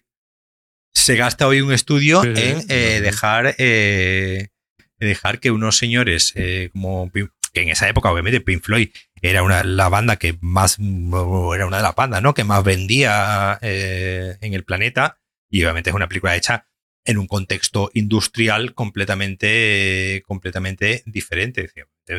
Obviamente esta, esta película no podría hacerse hoy pues, simplemente porque pues, vivimos en 2022 y no vivimos en 1922 No, porque además te preguntarían que para qué. Es decir, ya hablamos del Joker en su momento, que, que costó nada, una miseria, 50 y pico millones de dólares, ya tuvieron problemas para hacer el Joker. No, pero ahora, por ejemplo, en, en lo musical sí se está poniendo muy, muy de moda los, eh, los documentales musicales. Es decir, aquí, aquí don- donde pues un artista toca un disco entero, Taylor Swift, Billie Eilish, eh, todas estas nuevas, tienen toda su película donde can- tocan el disco entero, pero lo hacen, digamos, a, pues a lo mejor, pues eso, con diferentes historias, intercalado con pero son más videoclips, son más películas promocionales ¿no? del disco que eh, algo así como eh, Beyoncé es la que intentó hacer algo parecido en Netflix, pero bueno, igual, ahora lo llaman visual albums, pero al final lo que, lo ocurre, el problema es que termina siendo pues, una sucesión de diferentes, de un videoclip de cada canción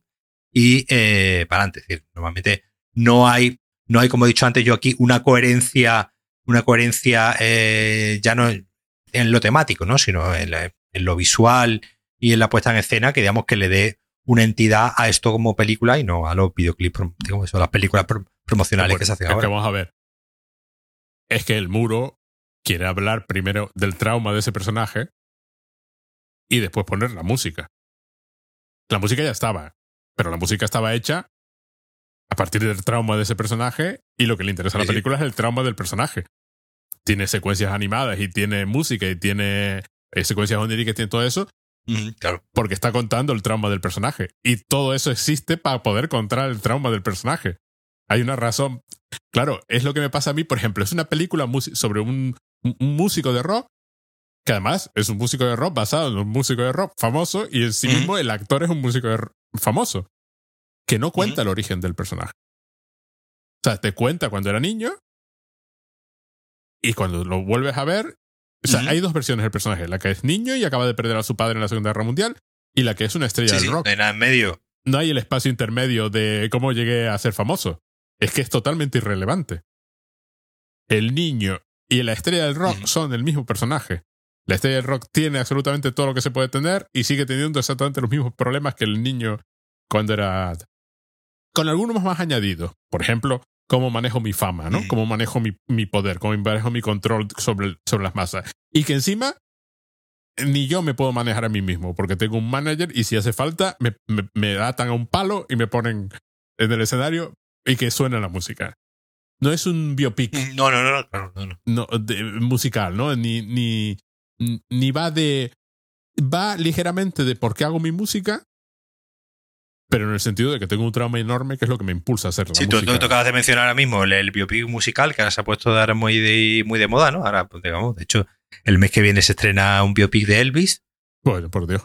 Claro, aquí es una película que huye completamente, siendo una película autobiográfica, es decir, una película donde el propio autor, digamos, está hablando de su, de su vida y probablemente pues eh, habrá muchísimo para- paralelismo. No se siente en ningún momento como una película sobre. Porque, a ver, el, aquí el, el que él sea un cantante de rock famoso, al final es un poco el. Porque es lo que tiene. Porque es lo que obviamente Roger Waters tiene más a mano. Porque, es porque, porque es lo que mejor conoce.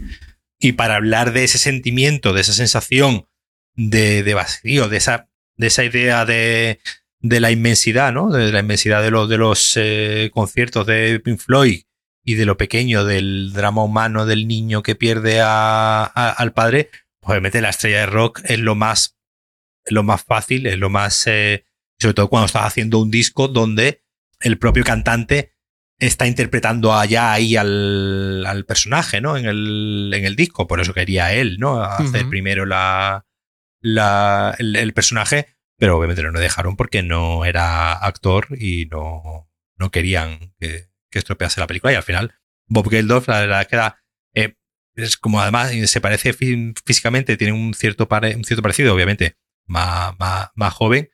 Sí da muy bien el tipo, que como, como tampoco tiene que, que hablar, eh, que es más que es más la cuestión de la presencia sí. física de la estrella del rock, que es algo que le sale natural al hombre, pues entonces digamos como, como su trabajo de acting es muy, muy limitado, no, no hay ningún momento donde eh, sientas tú que no, que digamos que el que está mal, mal elegido. Yo probablemente Roger Waters uh -huh. también sería demasiado mayor, ¿no? Para la... No tengo ni idea. Eh, eh, eh, ¿Hubo alguna cuestión ahí de que no le... Claro, yo, yo, supongo que no querrían tampoco tenerlo todo el día en el set metido, porque sería un señor muy, muy pesado. Y entonces diría, si lo tenemos actuando, encima lo vamos a tener aquí controlando y eso puede ser una... Yo lo que sé es que estaban todos peleados. Es estas películas que no sabes muy bien cómo se llegan a terminar. Porque no, no... No sé, estaban todos ahí peleadísimos.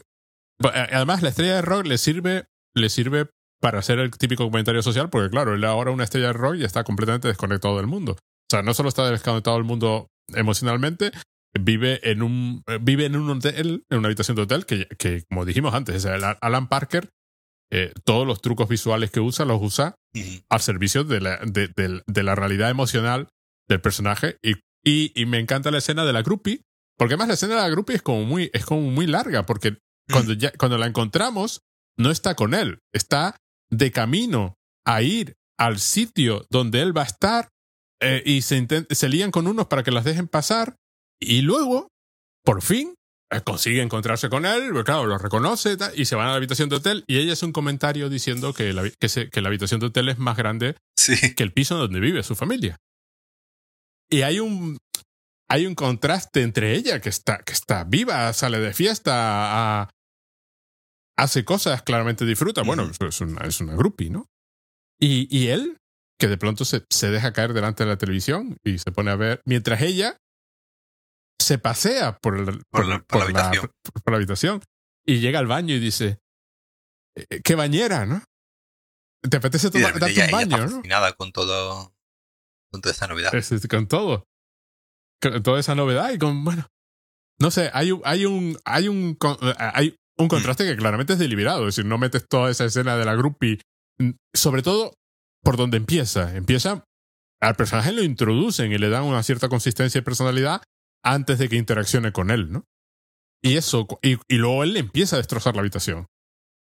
Mientras ella está allí, de pronto físicamente atacada por este señor, que era su ídolo hasta hace dos segundos. Uno se imagina con lo que contaría cuando llegaba a casa. Vamos ¿no? usando Pero... el, el, tópico, ¿no? De la, de la estrella de rock. Eh que habitaciones. habitación. Está, está, muy, está, muy bien, está muy bien elegido eh, eso, cómo, cómo voy a presentar que eh, es una estrella de rock con todos con todos los tópicos que te puedas imaginar sobre una, sobre una, sobre una estrella de rock. Claro, tú lo ves destrozando una habitación y dices, está claro, es una estrella de rock. Es una estrella de rock, puede permitirse el lujo de destrozar lo que le dé la gana. Pues, o sea, aquí todas las habitaciones que quiera. Le, le cambiamos a otra para que la destroce también tira, tira la, la, televisión por la, por la ventana, que siempre me produce. A mí cuando ves ese, ese, tipo de escenas en el cine, siempre me produce. Y si hay alguien debajo, ¿no? siempre pienso lo mismo. ¿eh? Y luego está el final de esta película, que ya puestos la película, puestos a no hacer cosas, decidió que no iba a tener final tampoco. No hay resolución de ningún tipo, no sabemos qué pasa con él, ni, ni, ni nada. Y derriban el muro, derriban el muro en la realidad de los dibujos animados y nos encontramos con los restos del muro o de algún tipo de algo en la realidad física del mundo y unos niños recogiendo restos. son, son los niños los que están moviendo eh, eh, se da a entender algún tipo de explosión. No sé si a lo mejor es un comentario sobre, sobre un acto de terrorismo o alguna cosa sobre este estilo. Y están como recogiendo los ladrillos y los restos, un montón de niños, además, un grupo de niños relativamente variado. Hay Y uno de ellos coge una botella que tiene un trapo, está llena como hasta la mitad de un líquido así como, como amarillento y tal, eh, y, tiene un trapo que se da a entender que es un cóctel molotov le quita el trapo, huele el contenido de la botella, eh, hace un gesto de repugnancia, lo vacía y ahí acaba la película. Se congela ese. ¿De qué va ese final? eso lo podemos dejar. Pero la película se niega incluso a resolverse. Es un aspecto que también me gustó mucho. No hay. No hay redención. No hay redención porque además uno. Mm, exactamente cuál podría ser la redención del personaje y cómo se podría.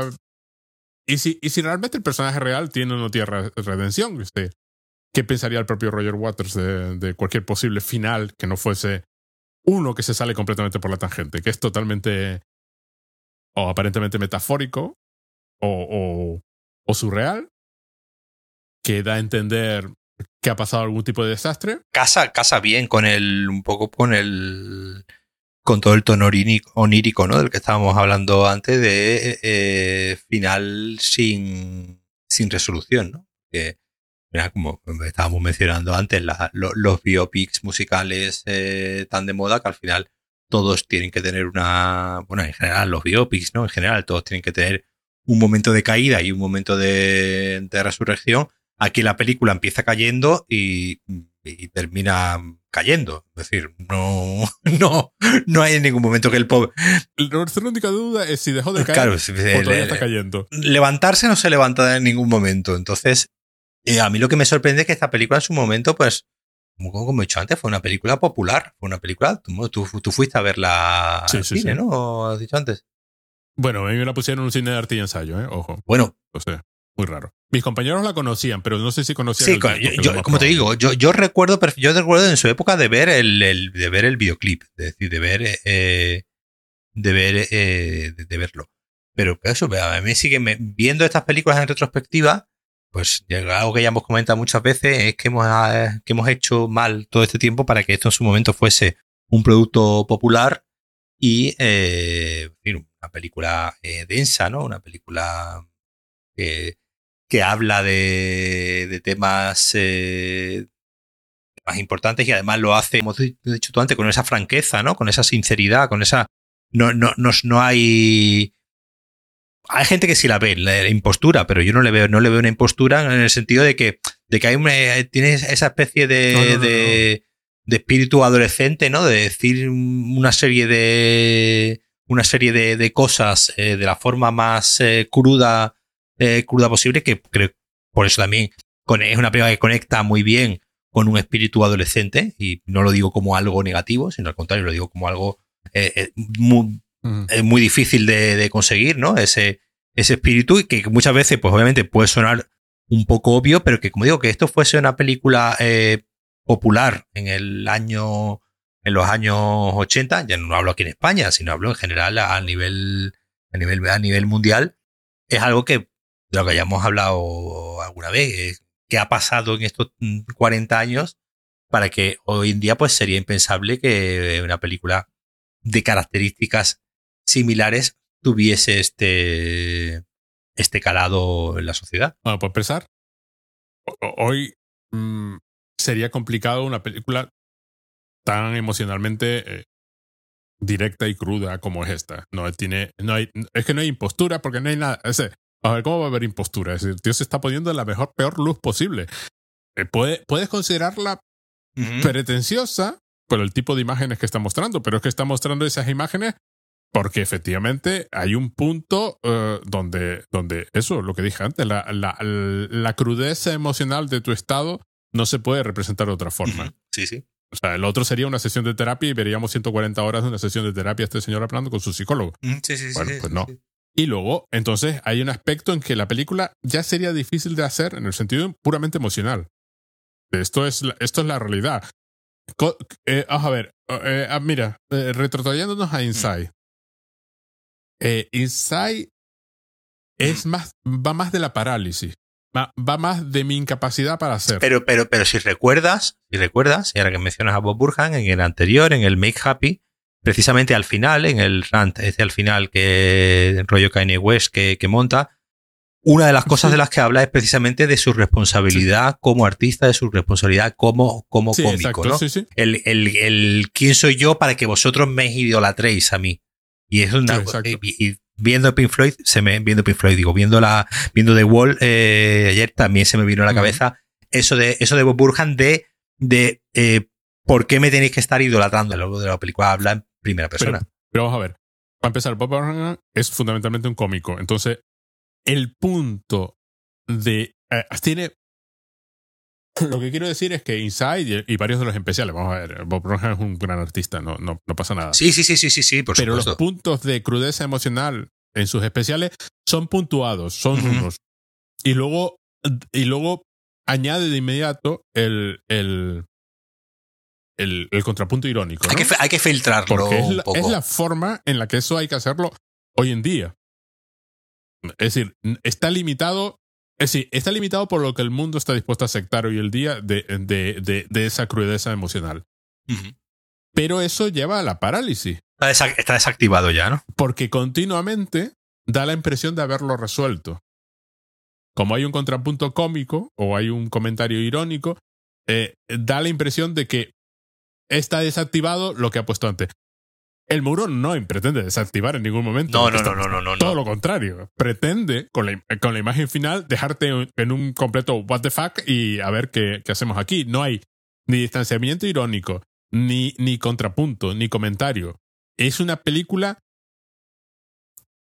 eh, que está diciendo continuamente, si te estuvieses en la situación de este personaje, haz algo. A ver qué se te, a ver qué se te ocurre a ti. Haz algo, porque, porque esto no, no puede ser así, no puede, no puede parar. Mientras que, que la, la crítica que se puede hacer a algo como Bob es, eh, como lo estás desactivando, eh, no tengo, no tengo por qué hacer nada. O sea, al final va de mi incapacidad para hacer nada de un cierto eh, estrato social. Claro, ¿cómo verías tú una película como cruda emocionalmente o socialmente cruda? Claro, te tienes que ir ya por unos dramas de estos franceses sobre niños en un barrio Sí, sí, sí. De inmigrantes o, o una película africana o un, De, de- de esas, de esas veo yo muchas en el Festival de Cine Europeo. claro Eh, eh, la sinceridad Sí, el, el problema, eh, claro, el problema, el problema es, y eso, eso ya es un debate, yo creo ya para, otro- para, para otro día, eh, eh, es a la hora de mostrar esa miseria, digamos, aquí Ujú. sí hay un sí hay un filtro también, que es el, que es el musical. eh, ajá exacto Igual que en Bob Burham, como tú has dicho, está el, el filtro irónico, está el filtro eh, eh, o en Woody Allen, ¿no? O el, el filtro de usar la comedia para hablar de eh, cosas más, más profundas. Aquí el hecho de que sea un musical permite, digamos, como ese abrirse más, como, como hemos dicho antes. Esto en una en película realista, pues probablemente sería demasiado duro y sería demasiado crudo emocionalmente, ¿no? De, de ver. O, o incluso si lo viésemos en una clave realista, ahí sí podríamos incluso decir de una cierta impostura o exhibicionismo también. Al, al- al estar mediado con el- la parte, digamos, musical, digamos, esto no deja de ser una serie de canciones rock con estribillo y bien, y bien, y bien codificadas, toda esa sinceridad, pues es, es permitida sin que nos llegue, digamos, eh, sin filtro y nos queme. Ajá. Pero, pero es lo que le permite llegar. Claro, el, el- el asunto está que está usando la forma porque es la. Es decir, el problema con, con una película, la versión realista, primero que duraría 40, 40 horas, es decir, no, no, no podría ser. Es decir, todo el comentario sobre, sobre el nazismo, que por cierto, usa, Ujú. usa los martillos como. Construye un símbolo fascista con los martillos y luego, posteriormente, un grupo neonazi Sí. decidió que Y ese símbolo molaba y se lo, y se lo cogió. Decir, la ironía no existe porque el mundo ya es así. El, el, el asunto sería que a la hora a la hora y media te habrías aburrido Sí, sí, sí. sí, de la sí. versión de 40 horas. Claro. Entonces, esta lo comprime todo aprovechando que lo puedes comprimir en un musical hasta eh, como una canción, es decir, puedes tratar un tema súper complicado en tres minutos. Es lo que, lo que dura un disco doble. Exacto, ¿eh? Exacto. Y ya está, lo comprimes todo, lanzas la carga y que llegue a quien llegue. Y, y ya está. Claro, la versión realista mm, sería si tú lo que quieres es transmitir el dolor emocional de este ser humano, la versión realista sería más efectiva. Esa es la, esa es la pregunta que supongo que se, que se hacen cuando haces algo así. Pero y por, y por eso existe el arte. El arte. Exacto, por eso existe el arte. Esta, esta película, exacto, esta película es un ejemplo de por qué el arte existe. El arte existe para esto. Claro, porque, porque esto contado, como he dicho tú antes, en el psicólogo durante 40 horas, pues sería un coñazo.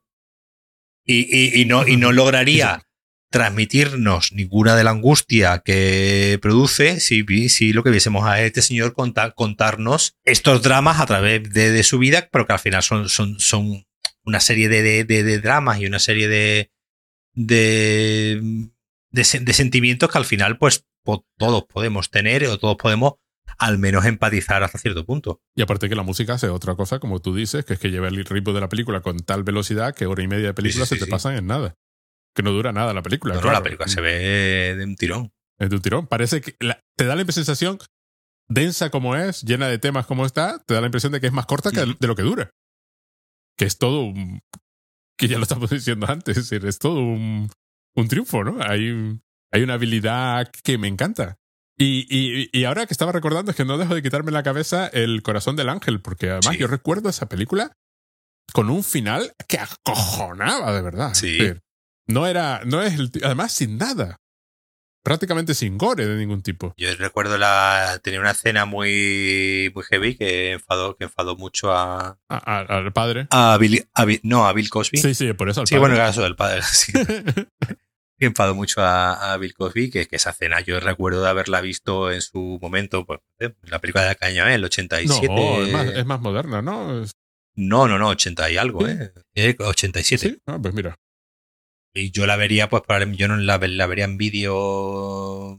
Y yo recuerdo la escena del, de Mickey Rourke y, y Lisa Bonet eh, mmm, manteniendo relaciones eh, que terminan envueltos de sangre. Era muy gore. Sí, sí, sí, pero quiero decir que el final no depende del, de lo gore. Sí, ah, no, no, el no, no, no. El final, que produce la película es uno sí, no, no, claro. metafísico. Sí, sí, sí, sí, sí, sí, sí casi de horror cósmico, ¿no? Sin, sí, sí, sí. sin tampoco ser una película explícitamente. Es decir, no sabe, es la típica donde. Es, un film noir. Es un film noir. Un film noir. Que acaba con un. con una cuestión de horror cósmico sin. sin, sin además, sin, sin ser horror cósmico, porque realmente usa los elementos normales de la. de la um, teología cristiana sin, sin mayor, sí, sí, sin sí, mayor modificación, pero se las arregla para recomponerlas de forma que sea un horror cósmico y además tienes a, a Robert De Niro comiéndose un huevo duro. Uh -huh, es cierto, es verdad. Que a mí se me quedó esa escena grabada en la memoria porque hay, hay actores con la habilidad de comerse un huevo duro con la mayor mal, maldad del mundo, ¿no? O sea, eh, dotar de maldad al gest, a ese gesto, ¿no? De poder, ¿no? De, y se está comiendo un huevo duro. Lo está rompiendo y, y, y, ya está. En ese sentido, por eso creo que es un director menos. Mmm, no sé, que tenía una habilidad para. Sí, tenía una habilidad para, para, para, crear, un, para crear unas imágenes eh, como liminales, ¿no? Sí. Así como, como que, no, que, no, que, nos resulta, que nos resultan cotidianas, porque bueno, al final aquí, pues, como lo he dicho, esta película empieza en una habitación de hotel, es decir, empieza en un espacio que más o menos todo el mundo más o menos conoce, aunque sea, aunque sea por, fotos. Y, y, ya eso lo convierte en algo que no parece una habitación de hotel normal. Y probablemente tenía una, una habilidad para eso, para, para, convertir cosas así como cotidianas, eh, sin llegar a, probablemente, sin llegar obviamente al surrealismo de David Lynch, pero sí de. me, está acordando la, de, la, de la que hemos hablado antes también, de los, de los cereales Kellogg's, que me acuerdo que era, que era un. Que era un biopic muy absurdo, que era una, que era una, era una, además era una, era una, comedia. El personaje es muy absurdo, eh. Claro, pero, pero, lo que, la, pero recuerdo que la película era más absurda todavía. Entonces la película jugaba, digamos, abrazaba esa, esa absurdez sin, sin ser tampoco una, una gran película, pero yo lo recuerdo como una, como una película que ya de por sí era diferente. Entonces el cine de Alan Parker siempre ha tenido esa cosa, sin tener un sello, un sello claro, ¿no? Sin tener un, una marca de autor, ¿no? Como tienen, como tienen otros, sí tenía una, una habilidad, ¿no? Para crear unas, eh, unas atmósferas eh, muy, muy interesantes en su Bueno, es que la que te digo, Bugsy Malone es una película de gángster protagonizada por mil niños aproximadamente, con Jodie Foster de 13 años haciendo de la, de la fatal, de la Madame Fatal de, de la película. Y los niños van en coches de pedales y cuando se disparan con las pistolas y ametralladores se lanzan tartas a la cara. sí, eso lo he leído. Es decir, eso es una película. ¿Qué, ¿Qué, tipo de película es? ¿Es una película infantil o es, o es un delirio surrealista? Porque, porque ahora lo pienso, la vi en el cine. Es decir, la vi en el cine de niño y se me quedó grabada. Ah, que, que Arga, te la llevaron a ver como si fuese no, una no, película la fui de. a ver, no sé por qué. Ah. Pero yo debía tener la edad de, de los personajes, 13 años.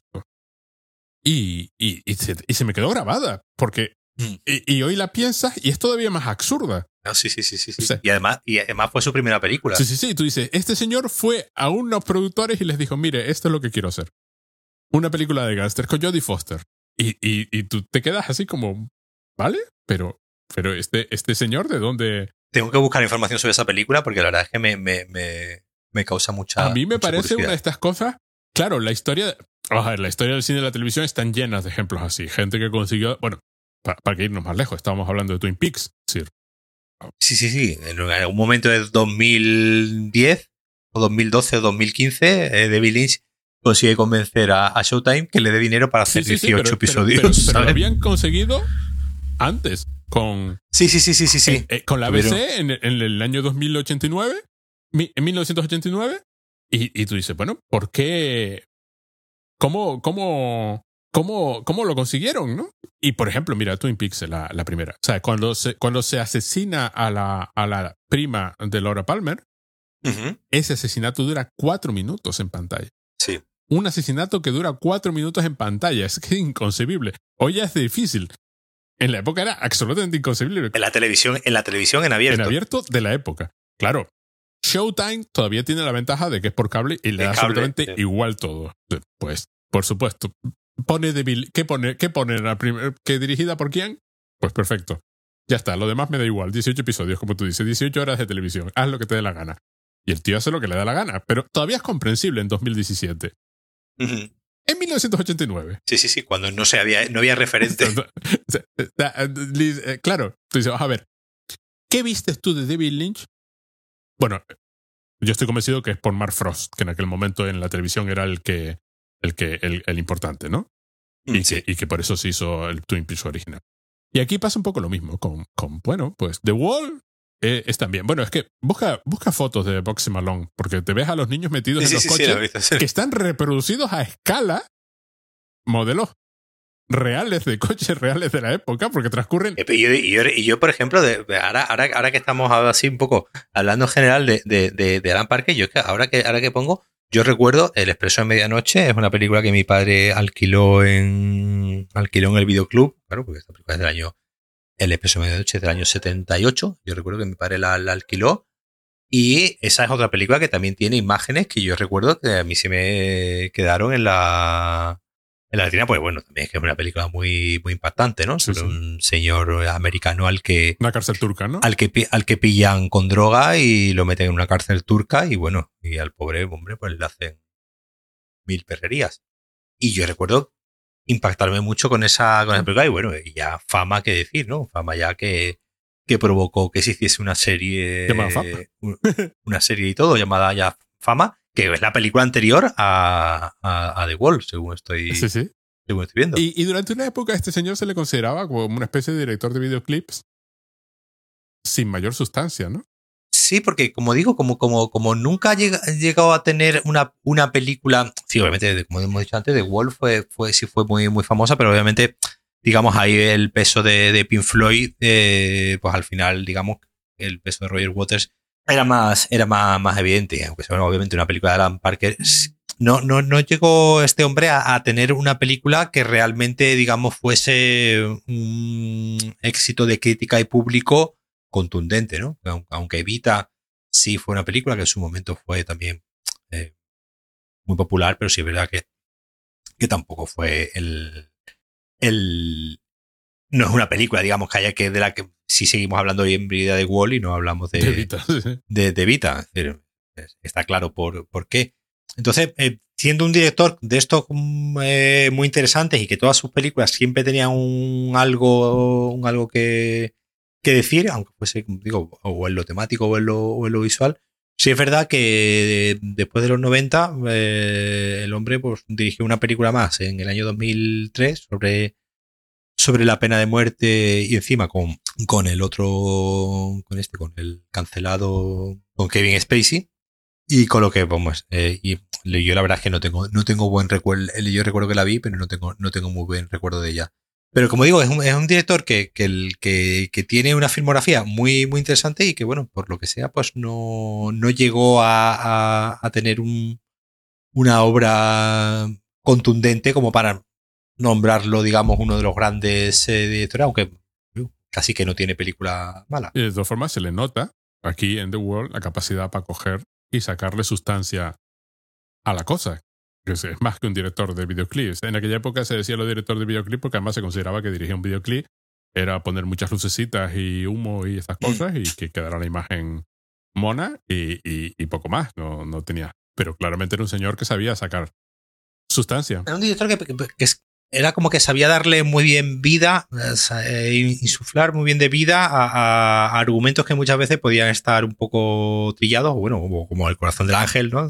Como decíamos antes, que es directamente una película de género, ¿no? Sí. Una película muy codificada dentro del dentro del film noir, dentro del cine, dentro del cine, dentro del cine negro, que obviamente tiene sus sus fugas a lo, a lo fantástico, de, de dar, de, de dotar de, de vida, ¿no? A todas estas películas de géneros muy, muy diferentes. Y aquí tú ves la humanidad ¿no? del, del personaje y yo creo que es algo que, que probablemente a este hombre pues se le daba, se le daba bien hacer eso. Pues venga, coméntala, valora y tu opinión. Yo voy a decir que es una gran película y que vale la pena verla, incluso 40 años después. Sí, no, no, y, además, bueno, además como es una película muy entretenida de escuchar porque eh, la puedes, puedes hacer incluso un karaoke con Sí, ella. De hecho, de hecho yo, yo me he puesto la banda sonora en el coche varias veces. Claro, puedes hacer hasta un karaoke con ella y así meterte en el ánimo vital del, del protagonista. De hecho, ahora que lo dices, es lo que Eh, estaba haciendo más. mientras la escuchaba. Mientras veía la película. Claro. hundiéndote en tu miseria, ¿no? Pues que la veáis, además, o que la, la compréis en Blu-ray y... Pues si no, el, el, el, gran videoclub de internet. Por ahí tiene que estar. Seguro, no tiene mayor problema. Muy bien, pues, muchas gracias, Paco. Nos vemos. Chao.